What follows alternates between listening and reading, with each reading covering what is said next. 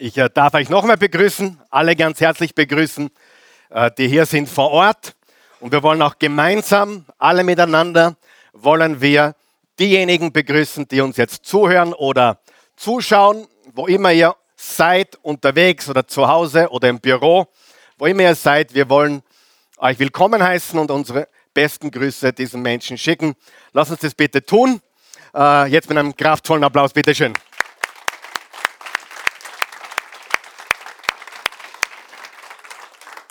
Ja, die Serie, in der wir sind, heißt wie? Jetzt oder nie.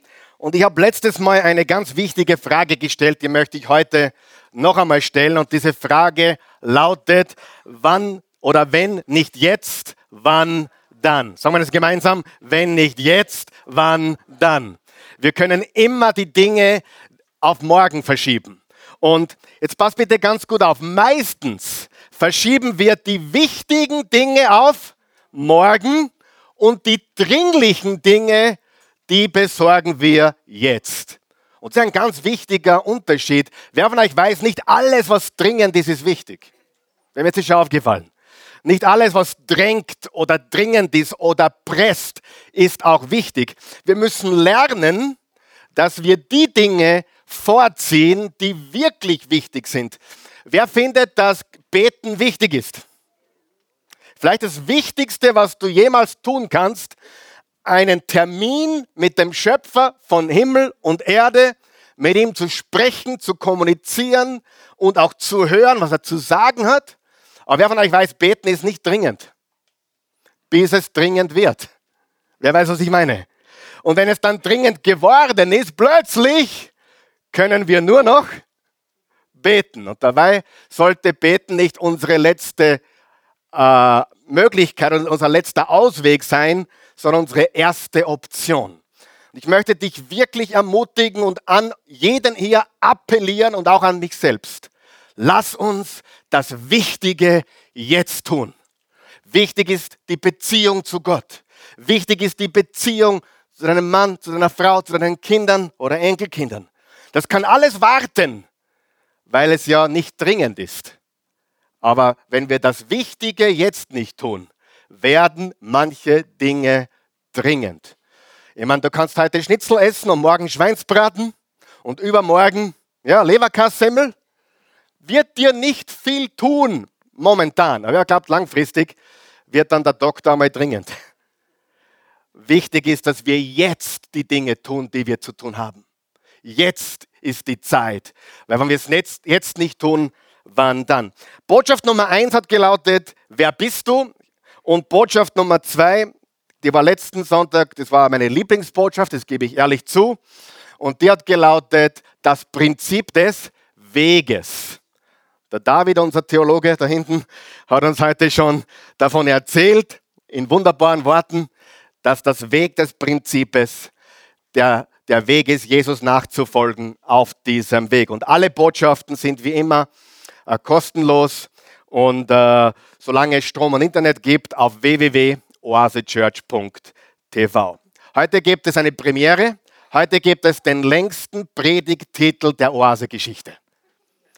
Der längste Predigttitel der Oase-Geschichte. Der ist so lang, kann man überhaupt einblenden? Weiß ich nicht, aber auf deiner Outline steht er. Und das ist jetzt kein Scherz, das ist der längste Predigttitel. Und ich habe ihn bewusst lange gelassen, weil er mir gefallen hat.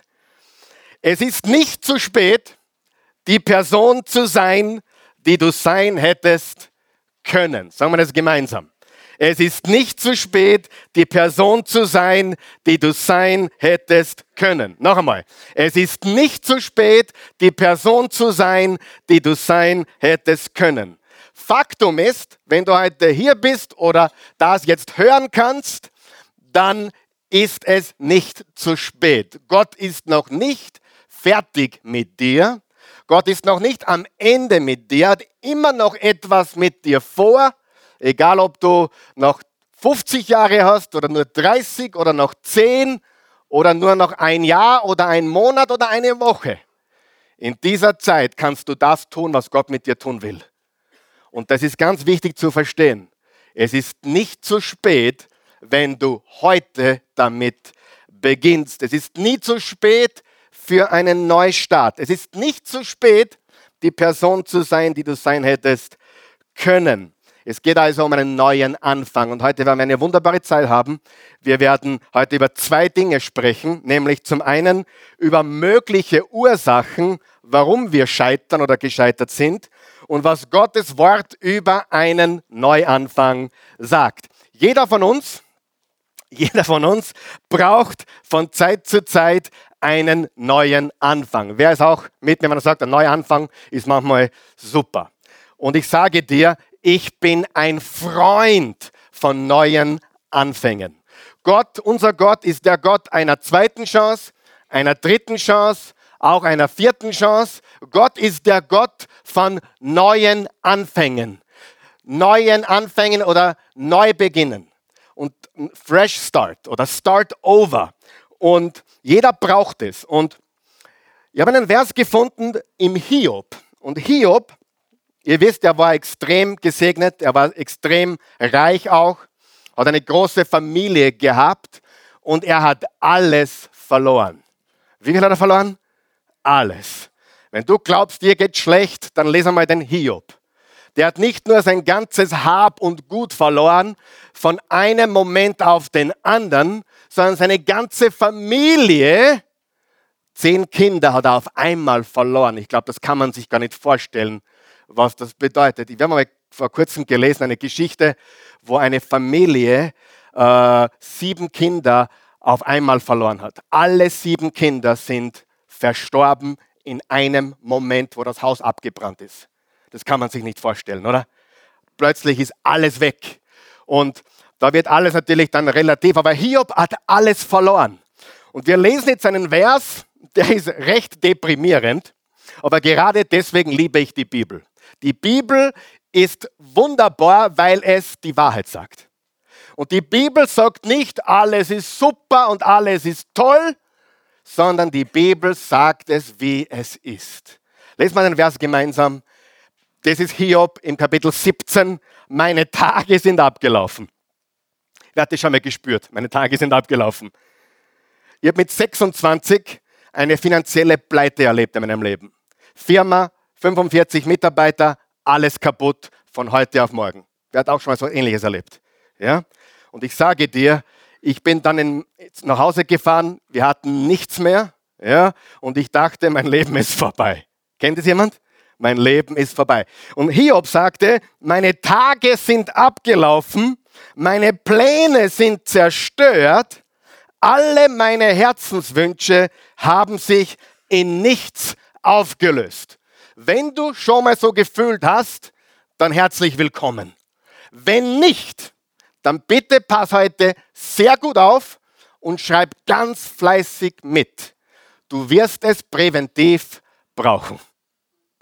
Glaub es mir. Ich bin kein Pessimist. Ich bin kein negativer Prophet. Aber was weiß ich? Das Leben beschert uns Höhen und Tiefen. Es gibt Ups und Downs. Und bevor du sagst, der arme Hiob, bitte geh nach Hause und lies das letzte Kapitel, Kapitel 42. Da steht, und Gott segnete Hiob doppelt so viel wie am Anfang. Ja, wir müssen das Ende der Geschichte lesen, oder? Das Ende der Geschichte ist, dass Hiob, der vorher sehr reich war, sehr gesegnet war, dass sein Ende doppelt so gesegnet war wie sein Anfang. Und deswegen ist das sehr ermutigend, weil wir nicht aufgeben dürfen. Wir sollen wirklich nicht aufgeben. Und das wollen wir uns heute genau anschauen, wie wir das tun. Jetzt schauen wir uns fünf mögliche Ursachen an für Scheitern im Leben. Darf ich fragen, ist jemand schon mal gescheitert? Hat jemand schon mal ein Loch erlebt im Leben, ein tiefes Loch gefallen?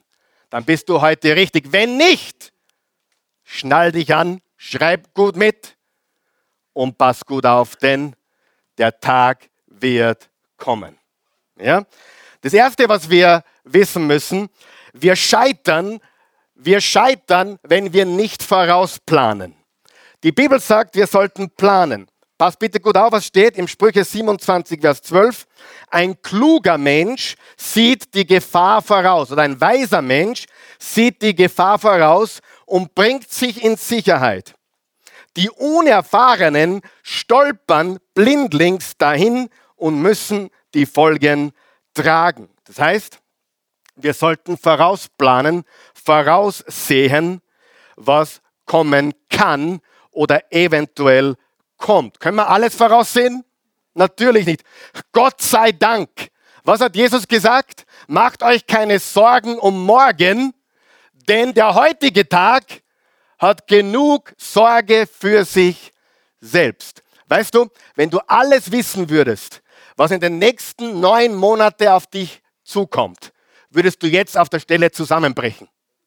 Weil du und ich, wir sind nicht dafür geschaffen, dass wir uns über morgen oder nächste Woche oder die nächsten drei Monate Sorgen machen, sondern 1. Petrus 5, Vers 7, werft alle eure Sorgen auf Jesus, denn er sorgt für euch.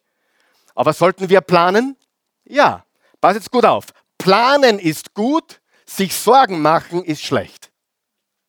Und eigentlich ist es so, wenn du keinen Plan hast, dann wirst du dir noch mehr Sorgen machen, weil du planlos bist. Aber wenn Gott dein Plan ist und wenn du mit einem guten Plan lebst, dann wirst du den Weg gehen können und jeden Tag die Schritte machen, die notwendig sind. Und egal was kommt, du bist bereit, weil du vorausgeschaut hast oder vorausgeplant hast. Im Sprüche 16, Vers 9 steht, im Vertrauen auf Gott sollten wir Folgendes tun. Der Mensch plant seinen Weg. Wir sollten unseren Weg planen, aber der Herr lenkt seine Schritte. Das heißt, wir planen, wir sollen planen, wir sollten wissen, wohin es geht, aber wir sollten Gott vertrauen, dass er die Dinge fügt und lenkt, wie er will. Nicht wie wir wollen, sondern wie er will. Nicht mein Wille, sondern dein Wille, sein Wille geschehe. Und dann hat Jesus gesagt im Lukas 14, Vers 28 bis 29, angenommen, jemand von euch möchte ein Haus bauen, und er meint es jetzt bildlich, natürlich, das, das Haus kann auch dein Leben sein, setzt er sich da nicht zuerst hin und überschlägt die Kosten. Er muss doch wissen, ob seine Mittel reichen, um das Vorhaben auszuführen. Sonst kann er, nachdem er das Fundament gelegt hat, den Bau vielleicht nicht vollenden und alle, die das sehen, werden ihn verspotten. Ich sage es noch einmal. Die Bibel und Jesus sind nicht gegen Planen. Im Gegenteil.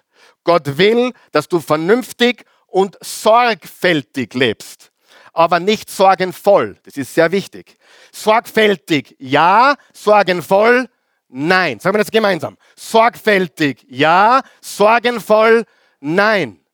Das ist ein ganz wichtiger Unterschied, weil Menschen verstehen oft nicht, dass das zwei komplett verschiedene Dinge sind.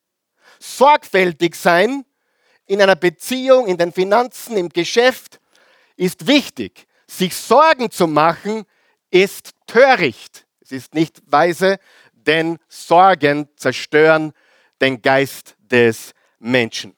Wer kann sich vorstellen, dass manche Menschen scheitern, weil sie nicht planen? Ja? Zweitens, wir scheitern, wenn wir denken, wir wären schon angekommen. Da kommt jetzt der Stolz ins Spiel. Und meine Botschaft ist jetzt nicht nur an die jungen Menschen, sondern auch an die ein bisschen älteren schon. Aber gerade wenn man jung ist, muss man aufpassen, dass man nicht alles besser weiß oder schon angekommen wäre. Also ich habe mit 23 geglaubt, ich weiß alles. Ja, ich habe die 40- und 50-Jährigen belehrt mit der Bibel und habe ihnen gesagt, was wirklich bedeutet.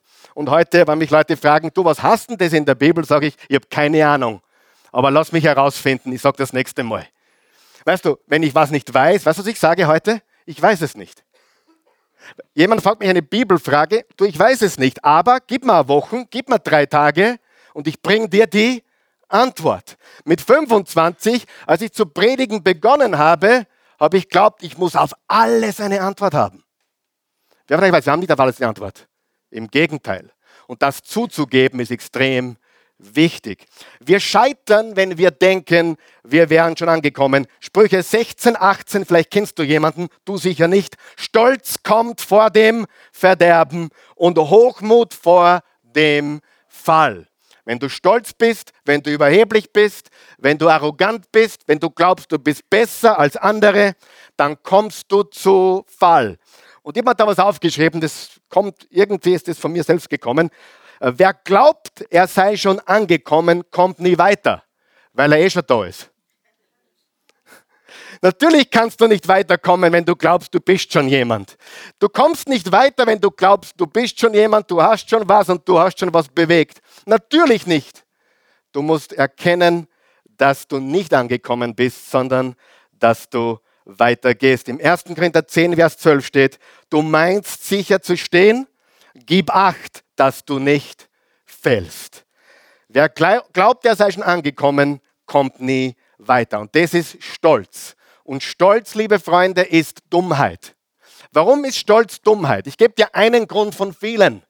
Es kann von heute auf morgen alles anders sein. Ja oder nein? Du kannst von heute auf morgen alles verloren haben.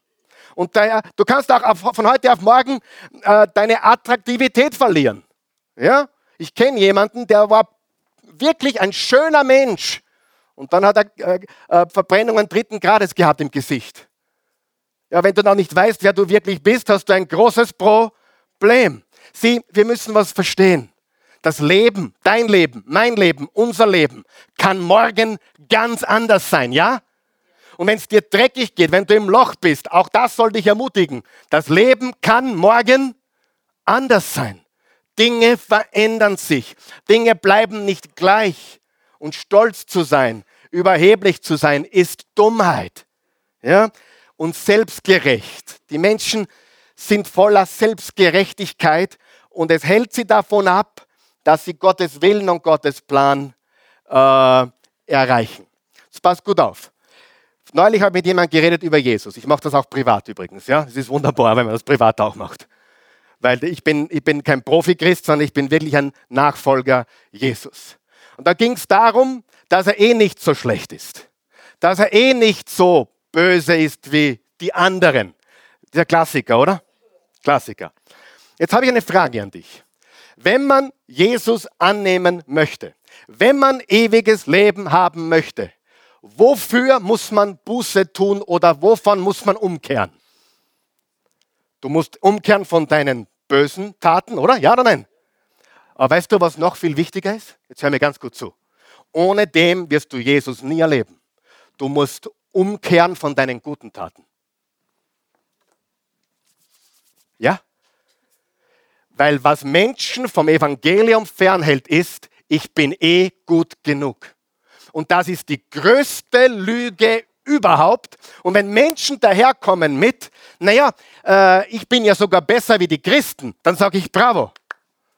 Und der hat sogar recht wahrscheinlich. Weil wir sind genauso Holodris wie alle anderen, oder? Wir haben die gleichen Probleme. Aber das ist nicht das Thema. Das Thema ist, dass wenn man stolz ist auf seine eigene Güte, dann verpasst man den Zug des Evangeliums. Ja? Der Zug des Evangeliums sagt, hey, kehr um von deiner Selbstgerechtigkeit, kehr um von deinem Ich bin eh so gut. Und deswegen starten wir ab nächsten Sonntag eine neue Serie. Weil jetzt ist, die, jetzt ist der Forschung vorbei. Und nächste Woche gehen wir in die Fastenzeit. Der will sagen, Fastenzeit hin oder her, unser Leben soll ein Fastenleben sein. Amen. Ich, ich, ich weiß oft gar nicht, wann die Fastenzeit beginnt, weil ich versuche immer gleich zu leben. Wir werden nächsten Sonntag beginnen mit einer Serie mit dem Ziel, Menschen zum echten Jesus zu führen. Die Serie wird lauten, echter Jesus. Und ich sage dir warum. Ich kann es nicht mehr mit äh, miterleben, dass wenn Menschen hören, ich bin Pastor oder ich bin Christ, dass sie plötzlich glauben, sie glauben zu wissen, was ich glaube. Und weißt du was? Die haben keine Ahnung, was ich glaube. Weißt du, was die Welt von uns Christen denkt? Naja, ihr glaubt jetzt etwas Besseres, oder? Weißt du, was viele, es wurde eine Umfrage gemacht, in Amerika, was das Erste ist, was Menschen denken, wenn sie Christ hören. Die sind gegen Schwule. Wirklich. Das war das, eines der ersten Dinge, die Menschen, ah, der ist Christ, der ist gegen Schwule. Und sagt, weißt du was? Ich liebe Schwule. Du auch? Weißt du was? Jesus liebt Schwule. Richtig? Er liebt auch dich. Obwohl du gelogen hast, gestohlen hast, vielleicht die Ehe gebrochen hast.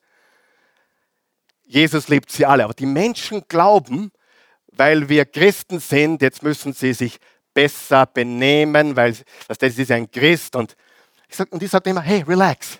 Bin ganz normal, so wie du. Ich war gerade am Klo. Ja? Bin ganz normal. Und die Menschen haben ein komplett falsches Bild von dem, was ich glaube und hoffentlich, was du glaubst. Und schuld sind wir selber, weil wir teilweise religiös verbohrt waren. Und deswegen möchte ich uns herausführen aus dieser Religiosität wieder einmal hin zum echten Jesus. Und ich hoffe, dass die Oase für eines steht und bekannt ist. Und ich weiß, dass viele das bestätigen können.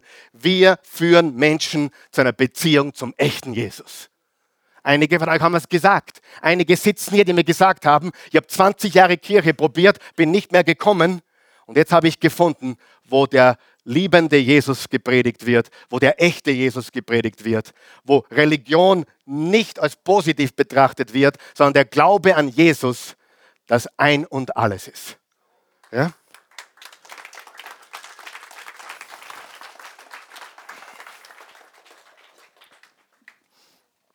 Das war jetzt alles nicht Teil meiner Predigt.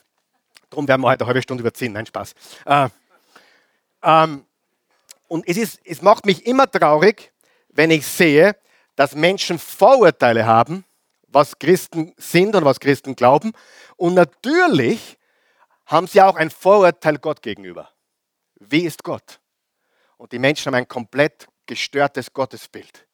Mein Gott ist ein liebender Vater. Und dieser liebende Vater ist für Menschen. Sagen wir es gemeinsam. Für Menschen. Unser liebender Vater, na, ist Gott nicht gegen Schwule? Nein, ist er nicht. Ist Gott gegen Lügner? Ist er auch nicht. Ist er gegen Lügen? Ja. Wer ist froh, dass er dich nicht so sieht, wie was du gestern getan hast? Weil wenn wir dich bewerten würden nach dem, was du gestern getan hast, müsste man wahrscheinlich sagen, gestern hast du gelogen, oder? Bist ein Lügner. Gestern hast du unkeusch gedacht, bist ein Ehebrecher. Aber Gott sei Dank sagt Gott nie, dass wir das sind, was wir getan haben, sondern er liebt uns und wir Christen sollten bekannt sein, dass wir für Menschen sind, nicht gegen alles. Wir lieben Menschen. Amen.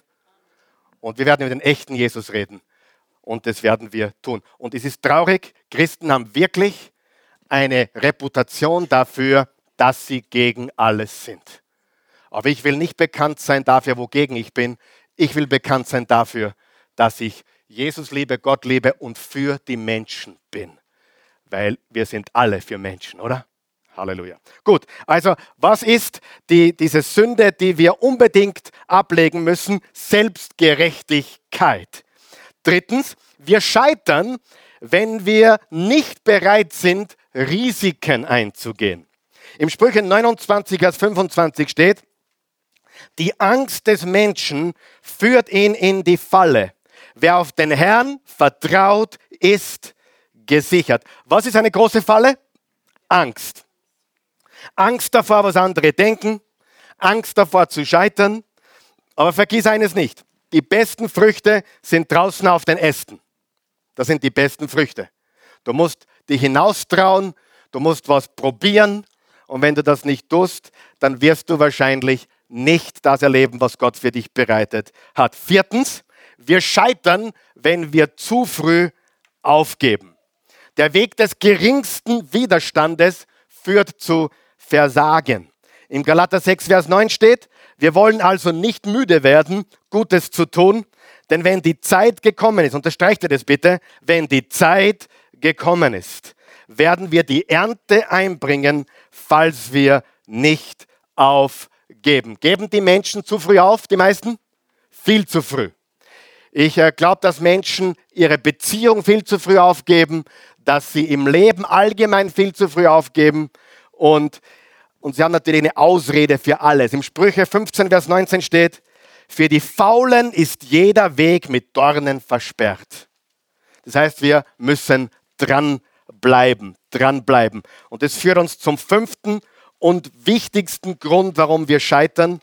Wir scheitern, weil wir nicht auf Gottes Stimme hören. Wenn wir nicht auf Gottes Stimme hören, dann scheitern wir im Leben. Im Sprüche 14, 12 steht, mancher Mensch hält seinen Weg für den richtigen, aber am Ende führt er ihn in den Tod. Wir sollten auf Gott und seine Stimme hören, auf Gottes Plan achten. Gott möchte uns führen. Sein Wort ist voll mit Prinzipien und Weisungen und wir sollten lernen zu beten. Ich sage dir, wenn du nicht betest, dann machst du einen ganz großen Fehler. Denn du hast die Möglichkeit, mit dem Schöpfer von Himmel und Erde zu sprechen, wann und wo und so oft du willst. Und das ist lebensverändernd. Im Jesaja 55, 8 bis 9 steht, meine Gedanken sind nicht eure Gedanken, sagt der Herr, und meine Wege sind nicht eure Wege, denn so viel der Himmel höher ist als die Erde, so viel höher stehen meine Wege über euren Wegen und meine Gedanken über euren Gedanken. Es ist wichtig, dass wir die Stimme Gottes hören, dass wir achten darauf, was er sagt, denn seine Wege sind anders als unsere Wege. So, wiederholen wir das ganz kurz. Vielleicht ist der eine oder andere Punkt dabei, wo du sagst, aha, da hat er mich getroffen. Vielleicht ist das der Grund, warum ich äh, gescheitert bin oder nicht weiterkomme. Wir scheitern, lass uns sagen wir es gemeinsam, wir scheitern, wenn wir nicht vorausplanen. Zweitens, wir scheitern, wenn wir denken, wir wären schon angekommen. Drittens, wir scheitern, wenn wir nicht bereit sind, Risiken einzugehen. Viertens, wir scheitern, wenn wir zu früh aufgeben. Und fünftens, wir scheitern, weil wir nicht auf Gottes Stimme hören. Und jetzt schauen wir uns an, der Weg hin zu der Person, die du sein hättest können. Wie werde ich die Person, die ich sein hätte können. Interessiert das jemanden? Ja. Erstens, das ist sehr, sehr wichtig, übernimm volle Verantwortung für, für wie viel? Für alles. Übernimm die volle Verantwortung für alles. Im Sprüche 28, 13 steht, Menschen, die ihre Verfehlungen verheimlichen, haben keinen Erfolg im Leben. Aber alle, die ihr Unrecht bekennen und aufgeben, finden Gottes Erbarmen. Es ist eine wunderbare äh, äh, Versprechen Gottes, eine wunderbare Verheißung Gottes. Keine Ausreden, kein Schuldschieben, sondern die volle Verantwortung für alles übernehmen. Du sagst, Karl Michael, aber warum soll ich die Verantwortung übernehmen für Dinge, die ich nicht getan habe? Okay, danke für die Frage. Wenn du die Verantwortung nicht übernimmst, dann übernimmt sie niemand sonst. Okay? Wofür hast du die Verantwortung, wenn dir Unrecht getan wurde? Wofür? Hast du gar keine Verantwortung? Doch, du hast die Verantwortung, wie du damit umgehst, wie du darauf reagierst. Und diese Verantwortung kann dir niemand nehmen. Bitte werde erwachsen und vergiss, was die Mama oder der Papa getan haben. Bitte. Du, du magst hundertmal recht haben. Wer hat hundertmal recht? Hundertmal nicht, aber du hast sicher recht. Dir wurden Dinge angetan, mir wurden Dinge angetan, aber solange wir glauben, dass wir keine Verantwortung haben, liegen wir falsch. Jeder hat die Verantwortung dafür, was er damit tut, was ihm angetan wurde. Richtig? Jeder. Und das ist wichtig, dass du die volle Verantwortung übernimmst und zwar für alles. Das ist Schritt Nummer eins. Und ich sage dir ganz ehrlich, mit ganzer Liebe, wenn du das nicht tust, wenn der Schritt eins fehlt, dann wirst du im Leben nicht weiterkommen. Ich weiß eines hundertprozentig. Ausredenmeister gibt es en masse, oder? Warum wird jemand ein Ausredenmeister? Genauso wie jemand ein Tischlermeister wird. Oder ein Malermeister oder ein Tennis-Champion. Wie wird man ein Meister? Indem man es immer wieder und immer wieder Übung macht, den Meister. Und manche sind so gut im Ausreden machen, weil sie so viel Übung haben. Wem ist auch schon so gegangen, oh meine Güte, ich meine, was den Leuten alles einfällt. Und dann denkst du, na, aber Ärger geht's nicht mehr und dann wird's noch ärger. Was den Leuten einfällt an Ausreden, ist sagenhaft, oder? Und ein Ausredenmeister ist selten woanders gut. Ja? Ich meine, ein Tennis-Champion ist wahrscheinlich im Fußball nicht so gut. Ein Tischlermeister ist wahrscheinlich kein guter Maler. Und ein Malermeister wahrscheinlich kein guter Tischler. Und ein Ausredenmeister ist im Leben nicht gut. Aber im Ausreden ist er Meta. Richtig? Weil er Übung oder sie Übung hat. Und das zweite ist Schuldschieben. Schuldschieben ist das nächste. Übrigens, Schuldschieben geht zurück bis zu Adam und Eva. Gott, die Frau. Es wird noch schlimmer. Gott, die Frau, die du mir gegeben hast. Das ist eine doppelte Schuldschieberei. Die Frau, die du mir gegeben hast. Die Frau ist Problem, aber Gott, du bist schuld. Hättest mir die Frau nicht gegeben.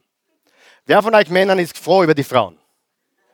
Also ich bin so froh, ich bin glücklich, dass Gott Frauen gemacht hat. Vor allem, dass er meine gemacht hat, freut mich ganz besonders. Aber keine Ausreden und kein Schuldschieben. Der glücklichste Tag in deinem Leben ist der, wo du sagst, ich übernehme die Verantwortung für alles. Sagen wir es gemeinsam. Für alles. Aber Karl Michael, du weißt nicht. Brauche ich nicht. Bitte übernimm die Verantwortung, was du jetzt tust. Such dir Hilfe, äh, geh den richtigen Weg, aber lass die Ausrede nicht gelten, ich kann nicht anders, weil mein Papa war Alkoholiker. Oder ich kann nicht anders, mein Papa hat mich missbraucht. Oder mein Opa. Ich kann nicht anders, weil mein Mann hat mich verlassen oder meine Frau hat mich verlassen. Ich kann nicht anders, mein Leben ist zerstört. Hiob dachte, sein Leben ist zerstört, aber er kam zu sich, übernahm die Verantwortung und Gott segnete ihm doppelt so sehr wie vorher. Ja? Zweitens, das ist, baut darauf auf, hör auf nachzutrauern und beginne umzukehren. Was ist der Unterschied? Äh, nachzutrauen und, und umzukehren. Äh, ist ein großer Unterschied.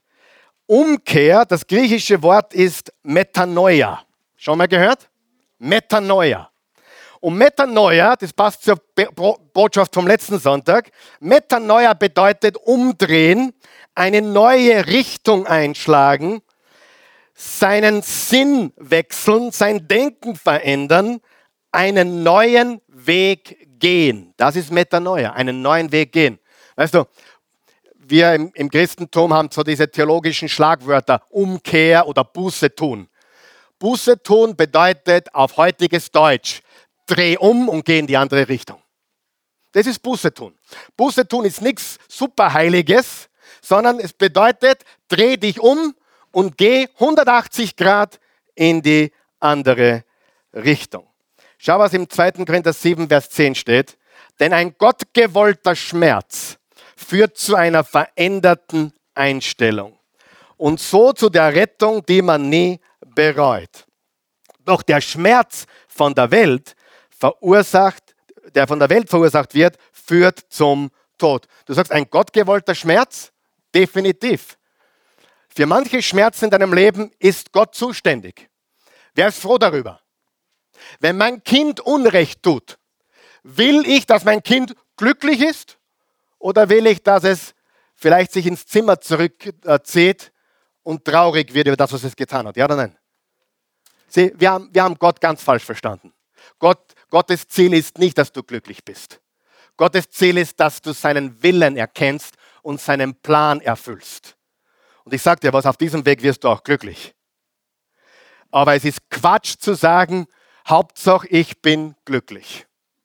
Das ist Quatsch. Gott ist nicht zuständig dafür, dass du immer glücklich bist. Er, ist, er möchte dein Leben verändern. Und ein gottgewollter Schmerz führt zu einer veränderten Einstellung. Wenn mein Kind etwas tut, was man bei uns zu Hause nicht tut, dann hoffe ich, dass es ins Zimmer geht, dort traurig ist, darüber nachdenkt und in der Einstellung verändert wird. Doch der Schmerz von der Welt verursacht, führt zum Tod. Göttlicher Schmerz und weltlicher Schmerz. Was ist der Unterschied? Göttlicher Schmerz führt zur Umkehr. Ich drehe mich um, ich gehe in eine andere Richtung. Weltlicher Schmerz, ma, blöd, dass mit erwischt haben.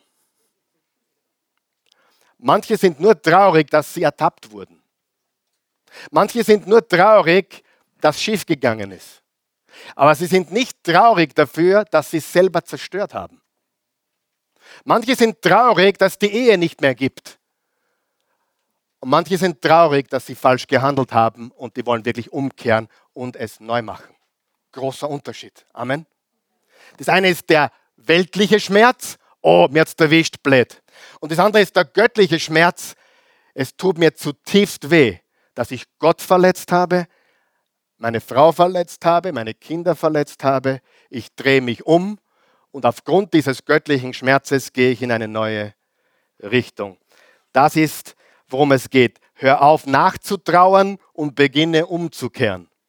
Und viele hier trauern immer noch irgendetwas nach. Und es ist ganz wichtig, dass du aufhörst, den Dingen nachzutrauen und zu sagen, hey Gott, ich lege das in deine Hände, ich drehe mich um und ich gehe einen neuen Weg. Das führt uns zum dritten Punkt und der lautet, vergiss, was war und konzentriere dich auf die Zukunft. Philippa 3, Verse 13 bis 14, da sagt der Apostel Paulus, ich bilde mir nicht ein, das Ziel schon erreicht zu haben. Eins aber tue ich. Ich lasse das, was hinter mir liegt, bewusst zurück. Unterstreicht er bitte, bewusst zurück. Bewusst zurücklassen. Bewusst zurück. Konzentriere mich völlig auf das, was vor mir liegt und laufe mit ganzer Kraft dem Ziel entgegen, um den Siegespreis zu bekommen. Den Preis, der in der Teilhabe an der himmlischen Welt besteht, zu der uns Gott durch Jesus Christus berufen hat. Wichtig ist, dass du verstehst, dass deine Vergangenheit vergangen ist. Du kannst sie nicht verändern. Du kannst nur in die richtige Richtung leben.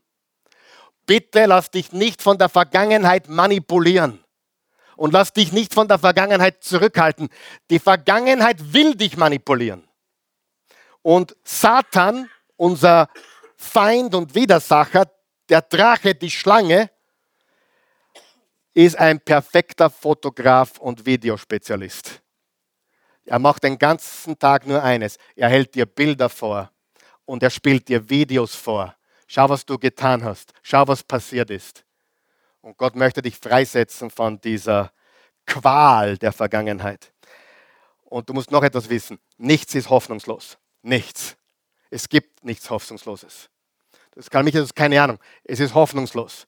Eine Situation mag hoffnungslos sein. Und eine Situation mag hoffnungslos aussehen. Aber Jesus ist unsere Hoffnung. Und ich sage dir etwas. Auch wenn die Dinge nie so werden, wie sie sein könnten oder sollten hier auf der Erde, die Hoffnung, dass Jesus dein Herr und Erlöser ist, die vergeht niemals. In diesem Leben wird nicht alles gut. Aber der, der alles äh, weiß, hat alles in seiner Hand. Petrus und Judas. Wer hat mehr gesündigt? Petrus hat ihn dreimal verleugnet und Judas hat Jesus verraten. Was war das, was war das, das Größte, was Petrus getan hat? Er hat seine Hoffnung nicht aufgegeben. Was war das Schlimmste, was Judas getan hat? Nicht, dass er Jesus verraten hat. Das Schlimmste, was Judas getan hat, war, er hat die Hoffnung aufgegeben und hat sich erhängt. Sie viele glauben, oh, Judas hat, hat, hat die, die größte Sünde war der Verrat. Nein, die größte Sünde war, dass er die Hoffnung aufgegeben hat. Wir haben ein, Freunde, bitte, wir haben ein komplett falsches Bild von Sünde. Jesus ist für jeden Ehebrecher gestorben. Sind wir da einer Meinung? Für jeden Mörder? Für jeden Lügner? Für jeden Homosexuellen? Für jeden Verräter? Für jeden Selbstmörder? Hey, wenn du das nicht glaubst, hast du nicht verstanden. Hör mir jetzt ganz gut zu, dass Jesus für jede Sünde gestorben ist. Und wenn du das nicht verstanden hast, hast du das Evangelium noch nicht kapiert. Denn wenn Jesus ans Kreuz geht, sagt, sagt die Schrift, er ist für die Sünden der ganzen Welt gestorben. Amen. Und wer sind wir, dass wir eine Kategorie machen? Naja, äh, leichte Sünde, mittelleichte Sünde, Mittelsünde, mittelschwere Sünde, schwere Sünde, ganz schwere Sünde. Natürlich, auf der Erde gibt es das. Ist auch gut so. Aber in Gottes Augen sind alle Sünden auf Jesus gelegt worden. Und jeder, der sich ihm zuwendet, bekommt Hoffnung. Jeder. Halleluja. Gehen wir zum vierten Punkt und zum letzten Punkt.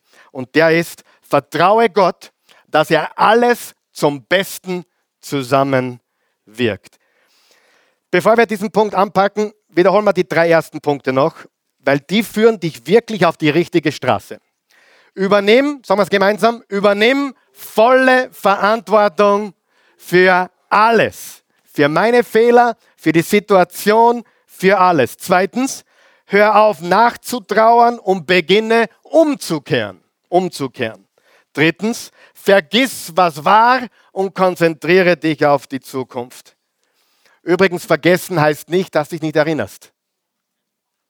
Ich erinnere mich an alles in meinem Leben. Ah, an, an alles, nicht alles, aber ich erinnere mich an viel in meinem Leben. Aber es hat keine Macht über mich. Ich habe ganz dumme Sachen gemacht. Ich kann mich gut erinnern. Aber ich habe sie vergessen. Das nächste Mal, wenn der Teufel kommt mit deiner Vergangenheit, sagst, Satan, ich habe mich entschieden, bewusst, ich kann mich gut erinnern, dass ich das getan habe, aber ich habe mich bewusst entschieden, es zu vergessen. Das ist vergessen. Vergessen heißt nicht, ich merke mir es nicht mehr. Vergessen heißt, es hat keine Power in meinem Leben. Ja?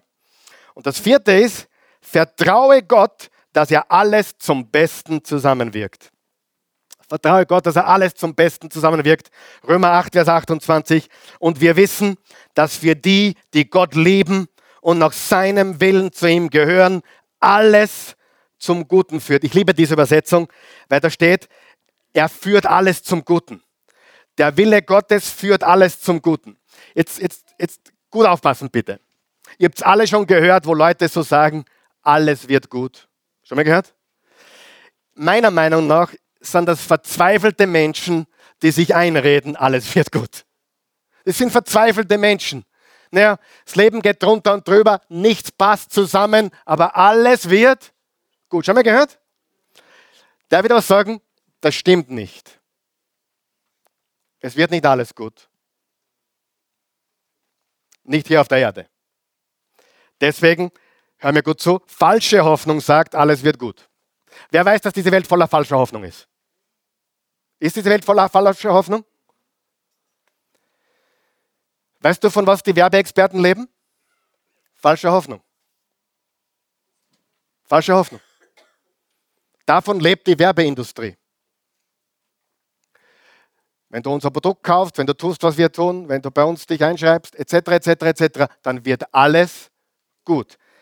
Echte Hoffnung verspricht Folgendes. Alles führt zum Guten. Alles führt zum Guten. Es wird nicht alles gut, aber alles führt zum Guten. Weil unser Gott spezialisiert ist darauf, neue Anfänge zu machen. Er ist der Spezialist in neuen Anfängen. Ich habe das schon oft erzählt und viele kennen das schon sehr gut, dieses Beispiel. Meine, meine Mutter hat früher gestickt. Das machen nur Menschen, denen langweilig ist wahrscheinlich. Keine Ahnung. Sie hat, sie hat gestickt, sie war eine Stickmeisterin. Und sie hat wunderbare Wandteppiche gestickt oder geknüpft. Und es war wunderschön, wie es fertig war. Aber wir haben auch erleben dürfen, wie es im Entstehen war. Und, und meistens hat es so an die Wand gelehnt, verkehrt. Und hinten sah man ein Kreuz und Quer und ein Chaos an Fäden. Kennt, kennt es jemand? Und unser Leben ist ein Kreuz und Quer, ein Chaos manchmal. Aber das Bild ist noch nicht fertig. Wenn das Bild fertig ist und man es umdreht und von Gottes Perspektive sieht, dann sieht man etwas Wunderbares. Nicht alles wird gut, aber Gott hat die Kraft, alles zum Besten oder zum Guten zu führen. Und er macht aus unserem Leben, aus unserem Minus, macht er ein Plus. Von Minus zum Plus. Hast du schon mal ein Kreuz gesehen? Das schaut aus wie ein Plus, oder? Und durch das Kreuz, auf dem Jesus für uns starb, hat er ein Plus daraus gemacht. Und 700 Jahre vor Christus hat der Jesaja im Alten Testament Folgendes prophezeit. Lesen wir das gemeinsam zum Abschluss. Der Geist Gottes des Herrn ruht auf mir, denn der Herr hat mich gesalbt, um den Armen eine gute Botschaft zu verkünden. Er hat mich gesandt, um die zu heilen, die ein gebrochenes Herz haben, und zu verkündigen, dass die Gefangenen freigelassen und die Gefesselten befreit werden. Er hat mich gesandt, um es den Trauernden zu ermöglichen, dass ihnen ein Kopfschmuck anstelle von Asche, Freudenöl anstelle von Trauerkleidern und Lobgesang anstelle eines betrübten Geistes gegeben werde und dass man sie Eichen der Gerechtigkeit und Pflanzung der Verherrlichung des Herrn nennen kann. Eine gewaltige, gute Nachricht. Was hat Jesus in seiner ersten Predigt überhaupt zitiert? diesen Vers, diese drei Verse. Als Jesus aufgestanden ist in seiner Heimatstadt und zum ersten Mal gepredigt hat, öffentlich, hat er die Schriftrolle vom Jesaja genommen und hat das vorgelesen. Und dann hat er gesagt, heute ist dieser, diese Wahrheit erfüllt. Er ist der Gott, der eine gute Botschaft bringt. Und mir gefällt es da unten, wir werden genannt werden Eichen der Gerechtigkeit. Du bist eine Eiche der Gerechtigkeit. Nicht deine eigene Gerechtigkeit, sondern die Gerechtigkeit, die Gott dir schenkt durch Jesus.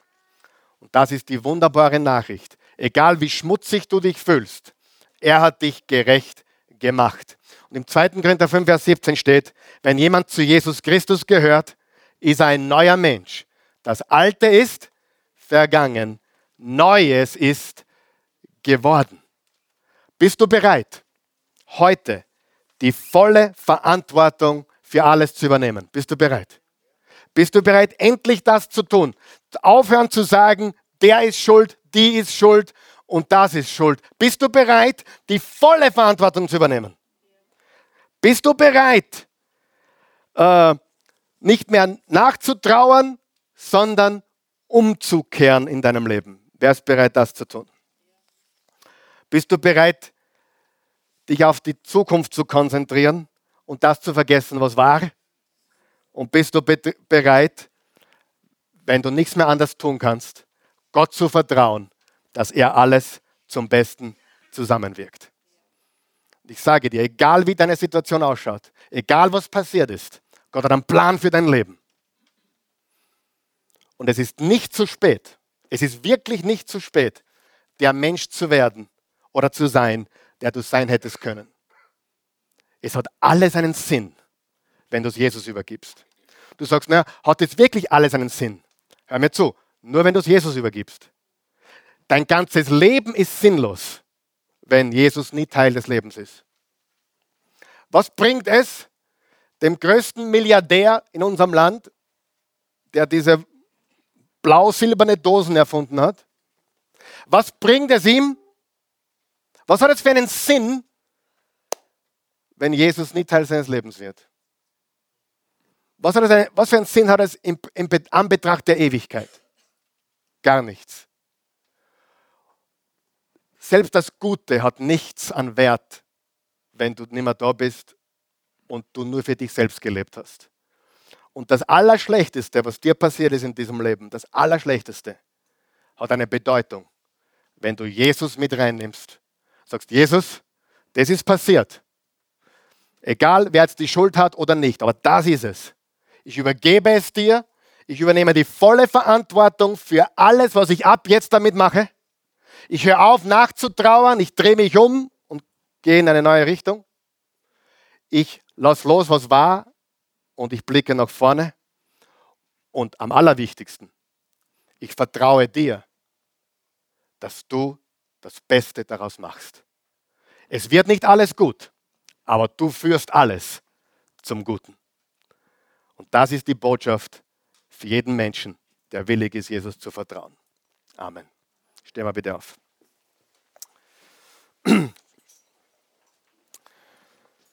Guter Gott, wir loben, wir preisen und erheben dich. Wir danken dir für deine unendliche Güte, deine Gnade, dein Erbarmen, deine Treue, deine Liebe. Wir sind so dankbar dafür, dass du, Herr Jesus Christus, für uns am Kreuz gestorben bist. Und das Kreuz hat das Plus in unser Leben gebracht, hat aus dem Minus unseres Lebens ein Plus gemacht. Du bist am Kreuz für uns gestorben, hast all meine und unsere Sünden getragen, unsere Schuld getilgt. Es gibt nichts, was ich getan hätte oder was du getan hättest. Es gibt nichts, wo Gott sagen würde, ich kann dich nicht mehr lieben. Gottes ausgestreckte Hand, sein Arm ist immer da. Immer. Hör auf zu glauben, der Lüge, das, was ich gemacht habe, ist zu schlimm. Das, was mir passiert ist, ist zu tragisch. Nein, Gott will genau diese Dinge nehmen, weil er dich kennt und glaube es mir, er war auch nicht überrascht, wie du es getan hast und er war nicht überrascht, wie es passiert ist. Gott kennt das Ende vom Anfang. Er ist ewig. Er hat keinen Schock erlitten, wie du das gemacht hast. Er wurde auch nicht enttäuscht, wie es passiert ist. Im Gegenteil, er will dich vielleicht sogar auf die Knie zwingen. Er will dir einen Schmerz erleben lassen, eine Trauer erleben lassen, dass du sagst, okay, diese Trauer, dieser Schmerz führt mich zu Gott. Und ich sage dir, das ist wunderschön. Die Bibel sagt, dass Trauer unser Herz läutert. Dass Trauer unser Herz reinigt und Freude produziert letztendlich. Und das ist, was wir wirklich wollen. Freude. Spaß ist eine Sache, Vergnügen, das vergeht. Aber die Freude, die der Himmel dir schenkt, bleibt für immer. Und das ist das wunderbare Evangelium. Nicht, ich muss besser werden. Nein, Jesus, danke, dass du für mich alles getan hast. Dein Werk am Kreuz ist mehr als genug. Ich vertraue dir, dass du alles zum Guten führst. Du kennst mich, und liebst mich trotzdem. Du weißt alles über mich, meine geheimsten Gedanken und du liebst mich trotzdem. Du bist der Einzige, der mich wirklich nimmt, wie ich bin. Sonst niemand. Alle Menschen versagen, aber du versagst mich nie. Selbst die besten Freunde verlassen uns, aber du bist ein Freund, der da ist, wenn der letzte Freund sich geschlichen hat. Du bist da, weil du der ewige Gott bist, der sein Leben für mich gab und für jeden Menschen hier und auf der ganzen Welt. Wenn du hier bist heute Morgen oder zusiehst und du hast das Evangelium noch nie so gehört oder verstanden wie heute. Du hast heute verstanden, es ist nicht wie gut ich bin, es ist, was er getan hat. Es ist nicht, dass ich gerecht bin, sondern er macht mich gerecht wenn ich ihm vertraue. Er spricht mich gerecht, wenn ich ihm vertraue. Er macht mich neu. Sieh, Christsein heißt nicht besser werden. Christsein heißt, ich bin neu geworden. Ganz andere Botschaft. Er macht dich neu. Er vergibt dir alles und schenkt dir eine neue Heimat, eine neue Bürgerschaft. Du bist ein Bürger des Himmels. Wenn du möchtest, ich möchte dir helfen. Ich würde dir so gerne helfen heute diesen Schritt zu machen. Auch wenn du zuschaust jetzt und noch nie, noch nie diese Linie überschritten hast und gesagt hast, Jesus, ich glaube dir, aber ab heute folge ich dir nach. Ich folge dir nach. Ich möchte ein richtiger Jesus-Nachfolger, eine richtige Jesus-Nachfolgerin werden. Dann bete mit uns. Ich bete, wir beten gemeinsam, damit niemand alleine ist. Guter Gott, guter Gott, ich lobe dich. Ich komme jetzt zu dir im wunderbaren Namen Jesu. Ich bin ein Sünder. Ich brauche einen Retter. Jesus, du bist der Retter der Welt. Und du hast selbst gesagt, so sehr hat Gott die Welt geliebt, dass es einen einzigen Sohn gab, damit jeder, der an ihn glaubt, nicht verloren geht, sondern ewiges Leben hat. Und Gott, dein Diener Paulus hat gesagt, wenn du mit dem Mund bekennst, Jesus ist Herr, und mit dem Herzen an die Auferstehung Jesu glaubst, bist du gerettet. Ich glaube das. Und ich bekenne dich jetzt, Herr Jesus. Du bist mein Herr, mein Erlöser. Und so gut ich jetzt kann, glaube ich, dass du auferstanden bist, dass du lebst. Ich gebe dir mein Leben, ich nehme dein und ich folge dir jetzt nach. Einen Schritt nach dem anderen. Ich folge dir nach, Jesus. Mein Leben gehört dir. In Jesu Namen. Amen. Wenn du das gebetet hast zum ersten Mal, dann bist du ein Kind Gottes geworden und, und Teil der Familie Gottes heute Morgen.